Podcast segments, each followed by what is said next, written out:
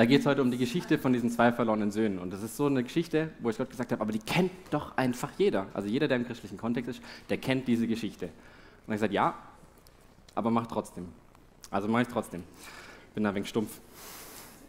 Genau, und ich äh, würde einfach gleich mal einsteigen und kurz vorher würde ich noch kurz beten. Ähm, Herr Vater, öffne uns einfach die Augen für dich. Amen. Ja, ihr wollt mich beim Essen zum Beten haben. Ich bete nicht so lang bei solchen Sachen. Ähm, ich werde die Geschichte so ein bisschen unterteilen in die verschiedenen Phasen von dieser Geschichte, so kurz über den ersten Sohn reden, über den zweiten Sohn und danach ist eine klassische Drei-Punkte-Predigt, also erster Sohn, zweiter Sohn und dann der dritte Punkt, warum erzähle ich euch eigentlich das Ganze? Genau, ich würde einfach gerade mal anfangen, vielleicht können wir kurz den Bibeltext oben reinpreschen. Können wir das? Ja, können wir, wunderbar. Ähm, so, fangen wir mal an. Und Jesus fuhr fort. Ein Mann hatte zwei Söhne. Der Jüngere sagte zu ihm, Vater, gib mir den Anteil am Erbe, der mir zusteht. Da teilte der Vater das Vermögen unter den beiden auf. Und wenige Tage später hatte der jüngere Sohn seinen ganzen Anteil verkauft und zog mit dem Erlös in ein fernes Land. Dort lebte er in Saus und Braus und brachte sein Vermögen durch. Als alles aufgebracht hatte, wurde er jenes Land von einer großen Hungersnot heimgesucht. Und da geriet auch er in Schwierigkeiten. In seiner Not wandte er sich an seinen Bürger des Landes und dieser schickte ihn zum Schweinehüten auf seine Felder. Er wäre froh gewesen, wenn er seinen Hunger mit den Schoten, die die Schweine fraßen, hätte stillen dürfen, doch selbst davon wollte ihm keiner etwas geben. So, das ist eine dumme Situation für ihn, muss man einfach mal so sagen. Andererseits denkt man sich auch, okay, was für ein Assi ist das eigentlich gegenüber seinem Vater? Sein Vater gibt eigentlich alles her und sagt, hey, wenn du willst, dass du mein Erbe bekommst, dass ich quasi tot bin für dich, dann gebe ich das für dich. Und dann, dann will er das nicht, er verkauft alles und geht dann raus und geht feiern, verbringt sein Zelt, seine Zeit mit Wein, Weib und Gesang. Und ganz ehrlich, irgendwie ist halt auch, auch menschlich. Also jeder von uns hat diese Phasen im Leben, wo man sich einfach denkt, Gott, ich weiß eigentlich, was du willst, aber ich habe so keinen Bock drauf. Ich will das einfach nicht machen, das ist, es gefällt mir nicht und es, irgendwie fehlt mir in meinem Herzen, es fehlt mir was, was mich füllt und dann sucht man. Und es gibt so viele Dinge, wo Leute suchen. Es gibt klar die Klassiker, die man, die man überall kennt, Alkohol, Drogen, Pornografie, Frauen oder Männer, je nachdem, worauf man mag. Und es gibt so viele Dinge, die das Leben füllen können. Aber das Thema ist, dass am Ende von dem, wenn man es mal genossen hat, Gott dieses Herz einfach prüft. Und das Ding ist, Gott prüft dich, Gott prüft dein Herz. Und egal was da drin ist, es wird geprüft. Wenn es was Schlechtes ist, dann, dann prüft Gott das, um zu zeigen, hey, guck mal, das ist nicht das, was ich für dich haben möchte. Es wird nicht funktionieren. Und wenn es gut ist, dann wird das prüfen und sagen, hey, guck mal, das ist das, was ich für dich haben möchte. Und jetzt schätzt du es und ich will es größer machen. Genauso ging es auch ihm. Er hat eigentlich Geld bekommen, er hat so viel bekommen und hat so verprasst und so schlecht damit gelebt, dass er am Ende in der Hungersnot nichts mehr zu essen hatte. Und es ging sogar so weit, dass die Leute gesagt haben, hey, du bist mir nicht mehr mehr wert, dass ich ein Schwein für dich opfer, dass du das Essen von dem Schwein bekommst, sondern ich will einfach, dass du quasi verreckst. Und für die Juden damals war das noch eine richtig harte Sache, weil die Schweine waren ein unreines Tier. Das heißt, er stand im Prinzip da und alle in diesem Land haben zu ihm gesagt, du bist uns nichts mehr wert, geh sterben. Ist nicht so cool. Ich weiß nicht, wie das euch gehen würde, wenn man euch das sagt. Und dann geht es weiter. Er hockt da in diesem Schweinestall, versucht zu fressen, darf nicht, ist voller Matsch, voller Dreck. Und auf einmal macht es Klick in seinem Kopf. Und da kommen wir gerade zum nächsten Vers. Da steht dann, und jetzt kam er zur Besinnung. Er sagte sich, wie viele Tagelöhne hat mein Vater und alle haben mehr als genug zu essen. Ich dagegen komme hier um vor Hunger. Ich will mich aufmachen zu meinem Vater und zu ihm sagen, Vater, ich habe mich gegen den Himmel und gegen dich versündigt. Ich bin es nicht wert, dein Sohn genannt zu werden. Mach mich zu einem deiner Tagelöhner. Und er machte sich auf zu dem Weg zum Vater. Und das ist eigentlich das Coole, so der, der Klassiker ist jetzt, dass man sagt, yo, das ist Buße, Buße. Er fängt damit an, er versteht, dass sein Vater anders ist und er, er kommt eigentlich auf diesen Punkt, dass er sagt, hey, mein Vater ist doch eigentlich ein guter Mensch. Das habe ich früher nie kapiert. Ich habe mir gedacht, so ja, das, was ich eigentlich will, das Feiern und alles drum dran, das habe ich bei ihm nicht. Warum, warum bin ich denn da? Und jetzt blickt er endlich, dass er merkt, okay, mein Vater, auch wenn er mich vielleicht als meinen Sohn nicht mehr annehmen würde, ist er immerhin noch so ein guter Mensch, dass ich darauf vertrauen kann, dass ich nicht verreck in seiner Gegenwart, weil er mich gut genug bezahlt, weil es Essen gibt. Und er macht sich auf diesen Weg. Und das Ding ist, dieser Weg ist manchmal ziemlich weit. Jeder kennt das, wenn man 50 Kilometer in die falsche Richtung gegangen ist, was Männer niemals zugeben würden, weil die kreisen jetzt hier nur ein. Dann ist es so, dann ist man zwar 50 Kilometer in den falschen Weg gegangen und dann tut man dieses Ding, was sich Buße nennt, und kehrt quasi um, aber dann muss man immer noch die 50 Kilometer zurückgehen. Und der Weg ist teilweise hart und weit, aber das Gute ist, dass der Vater gut ist. Und der Rückweg ist immer viel, viel kürzer, weil er ist direkt und der Vater kommt einem entgegen. Und das sehen wir genauso in dieser Geschichte einfach in den nächsten Versen. Hey, ich brauche vielleicht keinen Timer, ich bin schon früher durch. Das wäre das erste Mal im ICF Premiere, 25 Minuten Predigt, fertig. so, dann haben wir Lukas 15 von 20 bis 25. Und das sah ich schon vom Weiten kommen. Voller Mitleid lief er ihm entgegen, fiel ihm um den Hals und küsste ihn. Vater, sagte der Sohn zu ihm, ich habe mich gegen den Himmel und gegen dich versündigt. Ich bin es nicht mehr wert, dein Sohn genannt zu werden. Doch der Vater befahl seinen Dienern, schnell, holt das beste Gewand und zieht es ihm an, steckt ihm einen Ring an den Finger, bringt ihm ein paar Sandalen, holt das Mastkalb und schlachtet es. Wir wollen ein Fest feiern und fröhlich sein. Denn mein Sohn war tot und nun lebt er wieder. Er war verloren und nun ist er wiedergefunden. Und sie begann zu feiern. Sie begann zu feiern. Das fände ich, wäre mal so ein Spruch für so eine Karte. Das hat mir immer dieses, wir können alles durch Gott, aber das fände ich eigentlich besser. Es ist ein harter Punkt, weil er hat vollkommen versagt und jeder von uns hat das. Ja, er war eigentlich am Ende, er war wie, wie Gollum aus Herr der Ringe, für die Leute, die das nicht kennen. Ähm, deswegen heißt die Predigt auch mein Schatz, weil das ist nämlich das, was, was Gollum immer über diesen einen Ring sagt. Ja, schön. ich habe das schon mal Alessio gesagt, dann muss er damit klarkommen, dass dumme Witze kommen. Und in dieser Geschichte von Herr der Ringe geht es darum, dass es diesen einen Ring gibt, der symbolisiert so ein bisschen die Sünde im Leben. Und es gibt diesen Gollum, der eigentlich ein cooler Typ ist. Und er findet diesen Ring weil sein Freund ihn gefunden hat. Und das Erste, was er macht, ist, er bringt seinen Freund um, damit er diesen Ring haben kann. Und mit der Zeit entwickelt es sich einfach, dass sich Gollum verwandelt. Er verwandelt sich, weil sein Schatz ist einfach dieser Ring und dieser Ring ist böse. Und genauso war das auch bei dem Sohn. Der Schatz, den er hatte, der war nicht lebendig. Der hat nicht wirklich existiert. Weil sobald der Punkt kam, wo er geprüft wurde, ist er durchgeflogen. Und er war in einer Hungersnot und es hat ihm nichts mehr geholfen. Und dann kommt er zurück und dieser Vater steht einfach da und sagt, yo, weil wir sind eine hippe Kirche, deswegen sagt er, yo, du bist immer noch mein Kind. Und es ist mir egal, was passiert ist. Das ist mir wirklich vollkommen egal, weil Gott sich so wenig um Fehler schert. Und jedes Mal, wenn man Angst hat, einen Fehler zu machen, dann ist es eigentlich Sünde, weil das ist nicht das, was wir von Gott bekommen haben. Weil Gott sagt, hey, den größten Fehler, den du machst, ist völlig okay, weil ich bin voll, voll gut da drin. Fehler wieder auszumerzen. Das ist so mein Ding. Und ich mache das mega gut. Und egal wie groß dein Fehler sein kann, ich werde dir danach trotzdem noch so viel mehr geben, weil du mein Kind bist, weil ich dich so sehr lieb, dass es nichts ist im Vergleich zu dem, was du hättest selber erreichen können, wenn du alles richtig gemacht hast.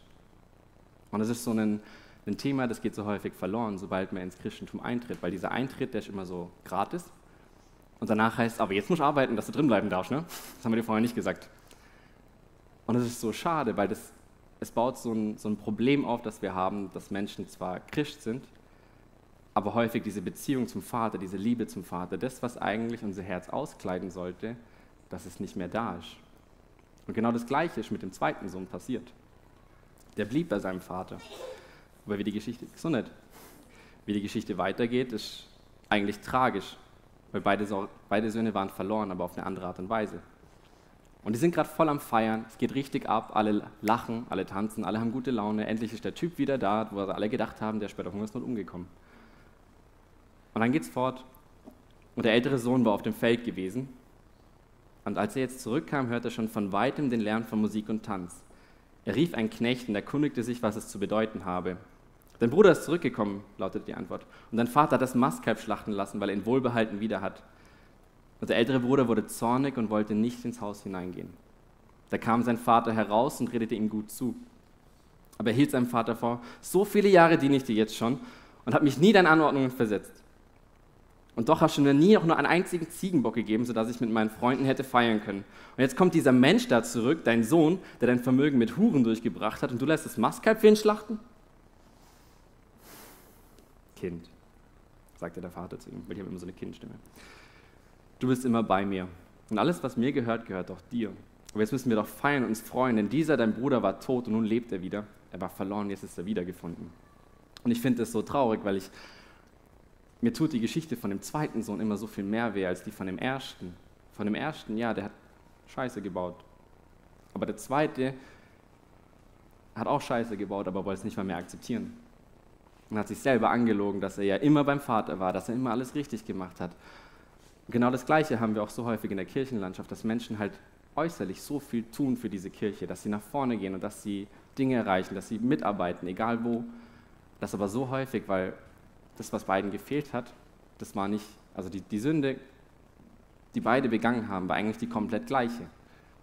Es war nicht, dass der eine gesagt hat, jo, ich gehe halt raus mit Weinweib im Gesang und der andere war halt zornig, sondern das Thema ist, im Alten Testament war Buße immer so eine andere Geschichte. Buße war immer so, okay, du darfst die Sünde nicht mehr machen und das führt zur Religiosität, wenn man dir ein Verbot aufspricht. Während das Neue Testament, das ist nämlich die eigentliche Bedeutung von Buße, ist, dass man anders denkt, dass man anders wird. Weil das Problem, das beide hatten, ist, dass sie keine Beziehung zum Vater hatten, weder der ältere Sohn noch der jüngere Sohn.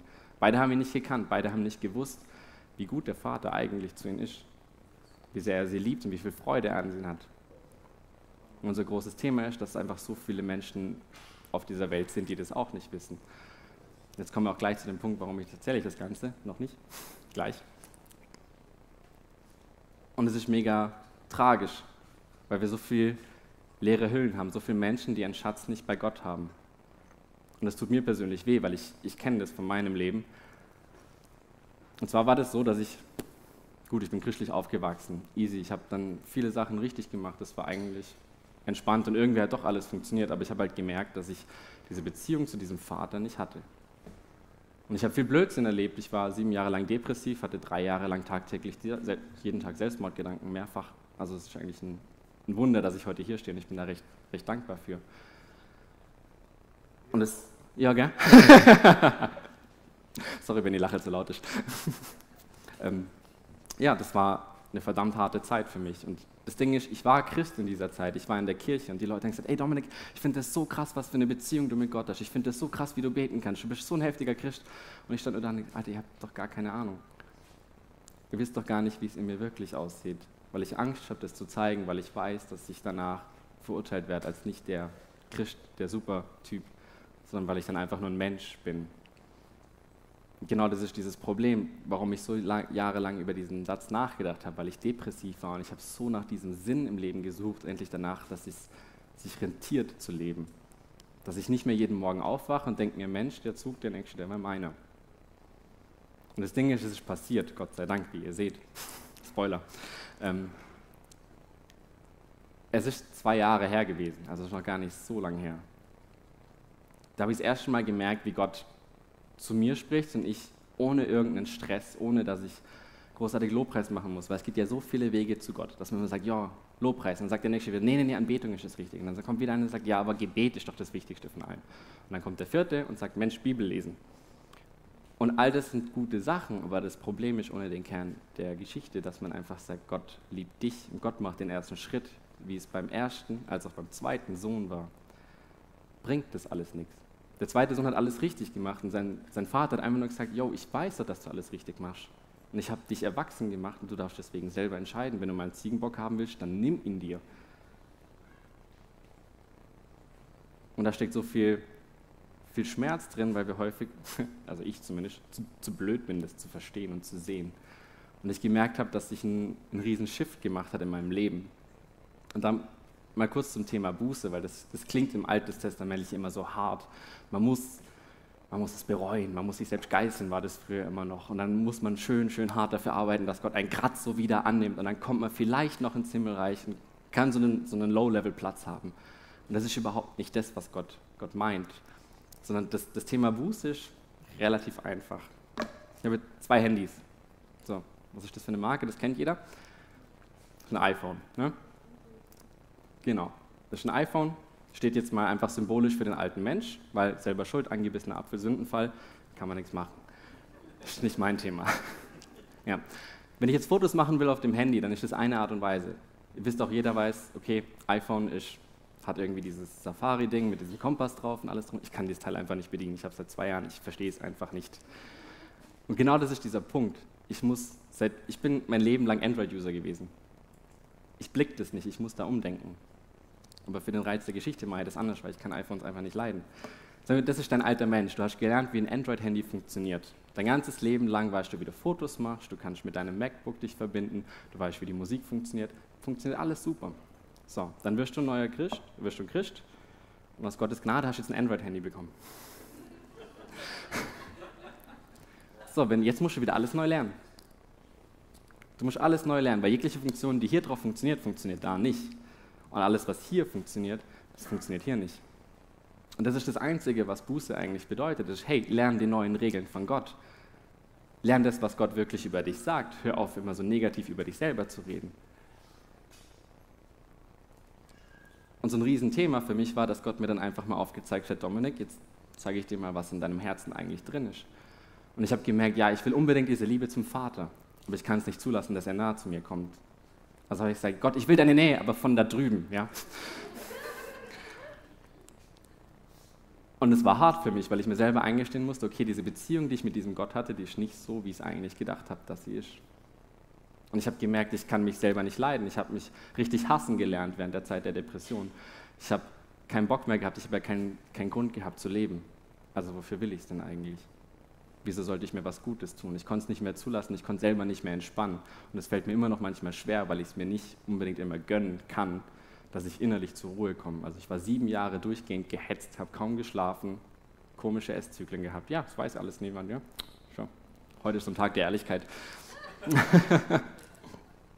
Und das alles hat sich verändert, weil ich mich so ein bisschen reingesneakt habe beim, beim Lukas Knies in so einen Kurs, der heißt Im Gebet wachsen. Der war so während der Corona-Zeit. Eigentlich durfte da kein Fremder rein, ich hatte einen Freund und der hat mich reingebracht.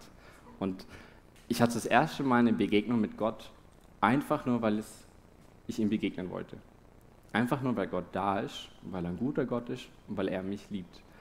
Und ich war so geflasht, ich habe diesen ganzen Abend nur noch durchgeheult, nur noch durchgeflennt. Ich konnte einfach nicht mehr. Ich war so froh, dass wir eine Maske auf hatten, weil man dann die Tränen nicht mehr die ganze Zeit runtergesehen hat.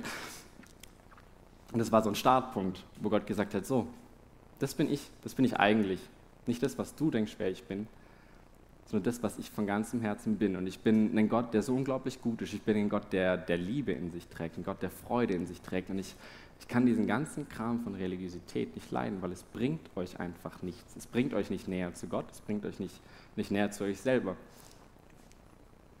Ist genauso, wenn die Leute dann, da haben wir noch so einen Punkt, ähm, wenn Leute denken, Gott hat die Kontrolle.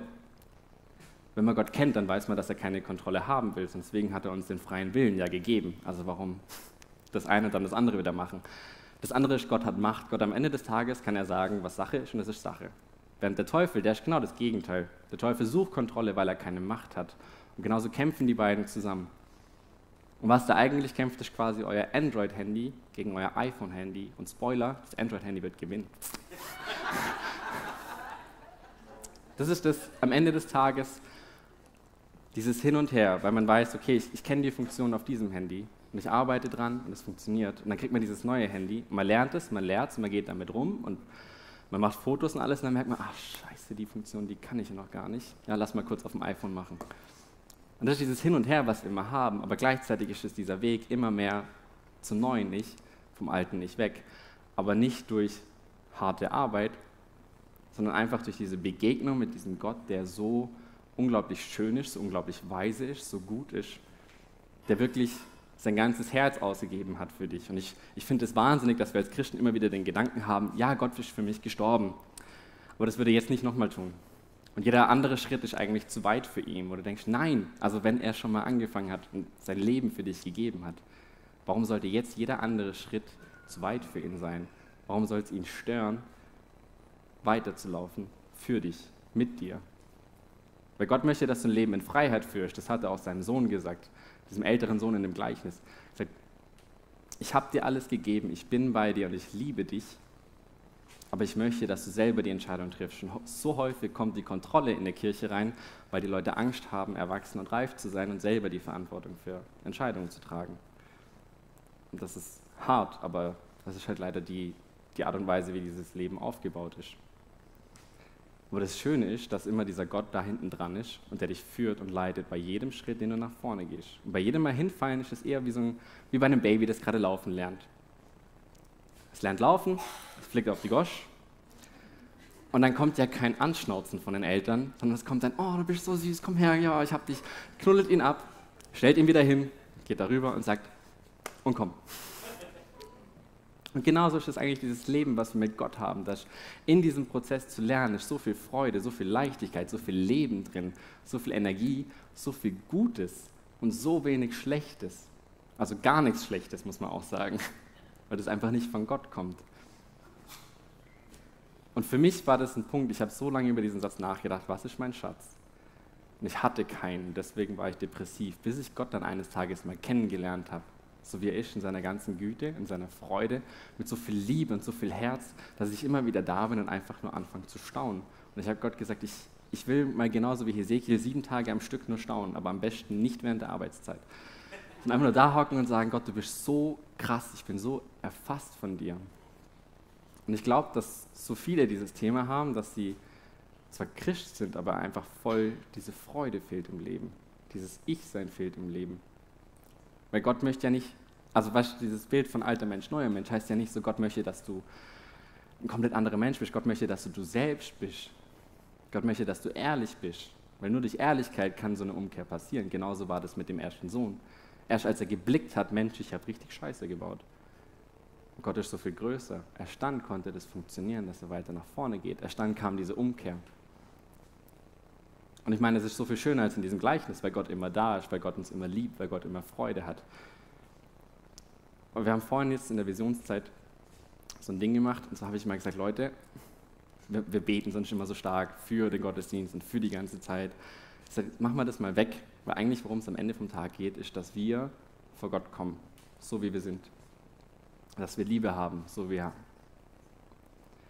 Und was ich dann gesagt habe, und das möchte ich euch nachher bitten, kommt mal vor Gott so, wie ihr einfach seid.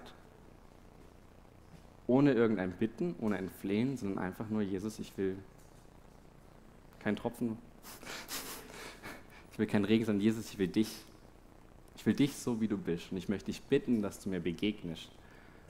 Genauso möchte ich euch bitten, wenn wir nach einem Lobpreis übergehen, dass ihr genauso vor euren Gott mal kommt.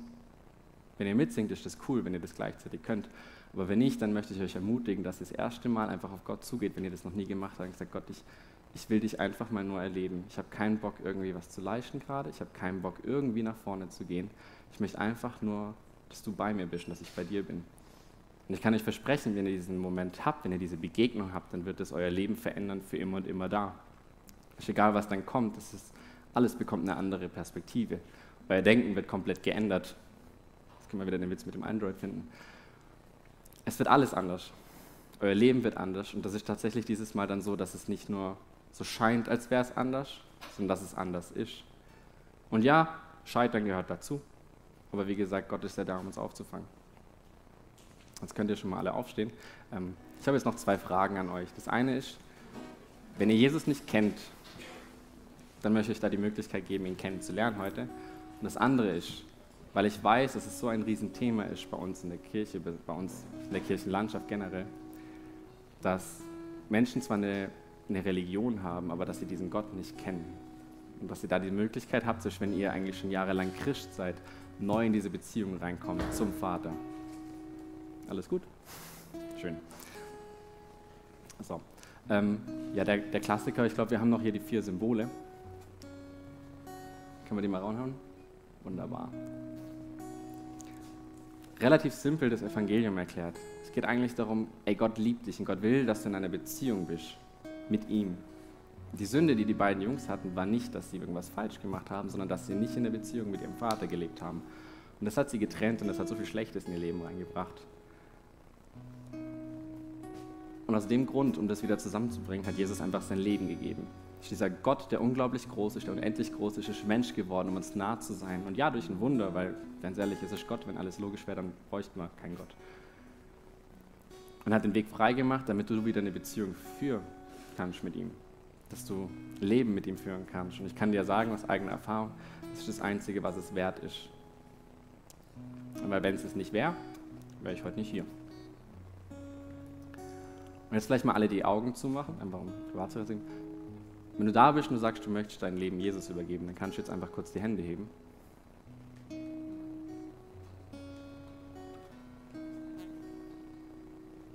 Jo, mega cool, ey. Ähm, wir machen es einfach so, wir lassen die Augen zu und ähm, ich bete kurz vor. Ihr betet dann einfach nach und euch als, also uns als Church, würde ich einfach bitten, dass ihr mit uns betet. Das ist einfach Satz für Satz wiederholt.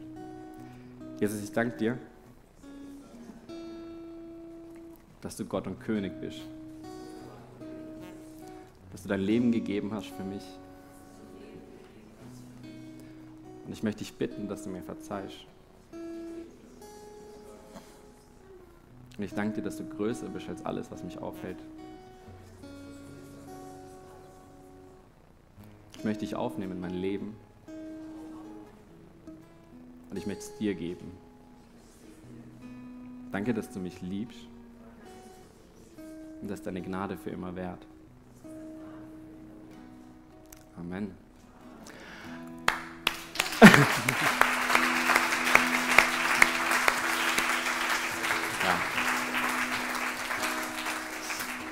Für die Leute, die jetzt die Hand gestreckt haben, die ihr Leben Jesus gegeben haben, es gibt so Leute mit so einem Schild, die könnt ihr fragen. Wir hatten früher mal so Bibeln. Ich weiß nicht, ob wir die noch haben, die wir den Leuten immer mitgeben. Aber finden wir bestimmt was, das ist doch schön. Ähm, und jetzt zum zweiten Punkt. Da wieder die Augen zumachen und diesmal geht es eigentlich darum, alle die, die zwar schon seit Jahren mit Gott laufen, aber sich das so sehr wünschen, in diese persönliche Beziehung einzugehen, die möchte ich dann bitten, die Augen, äh, die, erstmal jetzt alle die Augen zu schließen und dann die Hände zu heben. Jo, das sind einige. Ey, Vater, ich danke dir so sehr, dass wir hier sind, dass wir deine Kinder sind. Ich danke dir für jeden Einzelnen, der jetzt hier seine, seine Hand gehoben hat. Du siehst diesen, diesen Hunger nach dir, diese Nähe nach dir, die, die wir suchen. Und ich möchte dich bitten, dass du uns erfüllst mit deiner Gnade, dass du uns erfüllst mit deiner Gegenwart und dass du alles wegnimmst, was uns schadet, sondern dass wir zu dir kommen dürfen, dass wir vor dich kommen dürfen einfach nur um dich zu sehen und dass du uns veränderst dadurch. Und dir hat es auch gefallen. Ey, wenn das der Fall ist, darfst du gerne ein Like da lassen, du darfst den Kanal hier abonnieren und auch diese Glocke aktivieren, dann wirst du nichts mehr verpassen hier, was auf diesem YouTube-Channel abgeht. Wir haben hier alle Locations aufgelistet, wo wir uns physisch jede Woche treffen. Und wir würden es lieben, wenn du dir die raussuchst, die am nächsten von dir ist und mal vorbeikommst, dass wir dich da begrüßen dürfen und dich da auch kennenlernen dürfen. Hey, und wenn dir gefällt, was wir hier machen, was wir auf diesem YouTube-Channel hier machen, dann darfst du uns auch da sehr gerne unterstützen, ganz finanziell. Du hast hier einen QR-Code zu PayPal, wo du ganz einfach spenden kannst. Oder du findest auch den Link dazu, zu allen anderen Möglichkeiten, wie du uns unterstützen kannst, direkt in der Infobox. Und da kannst du sehr gerne draufklicken. Und vielen Dank an alles, was du da auch gibst. Wenn du das erste Mal heute hier bist, oder dich für Jesus entschieden hast, dann sage ich herzlich willkommen in der Family. Ey, du bist Teil einer riesen Church Family, einer Familie von Gott. Und wir, wir glauben daran, dass wir als Kirche Familie sind und eine Familie kennt sich untereinander. Und wir würden es lieben, dich auch kennenzulernen, dich willkommen zu heißen in dieser Familie. Deswegen füll doch gerne das Kontaktformular aus, das wir unten in der Videobeschreibung haben. So kannst du gerne berichten von dir und wir können mit dir in Kontakt treten und dich kennenlernen.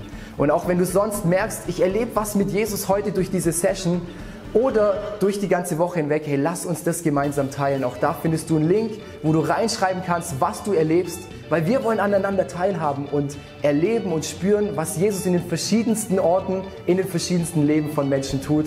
Und es motiviert einfach enorm. Deswegen auch da herzliche Einladung, teile das sehr gerne, was du da erlebst. Hey, und ich freue mich auf die nächste Session mit dir oder dich an einem unserer Standorte begrüßen zu dürfen. Und ich wünsche dir alles Gute, mach's gut.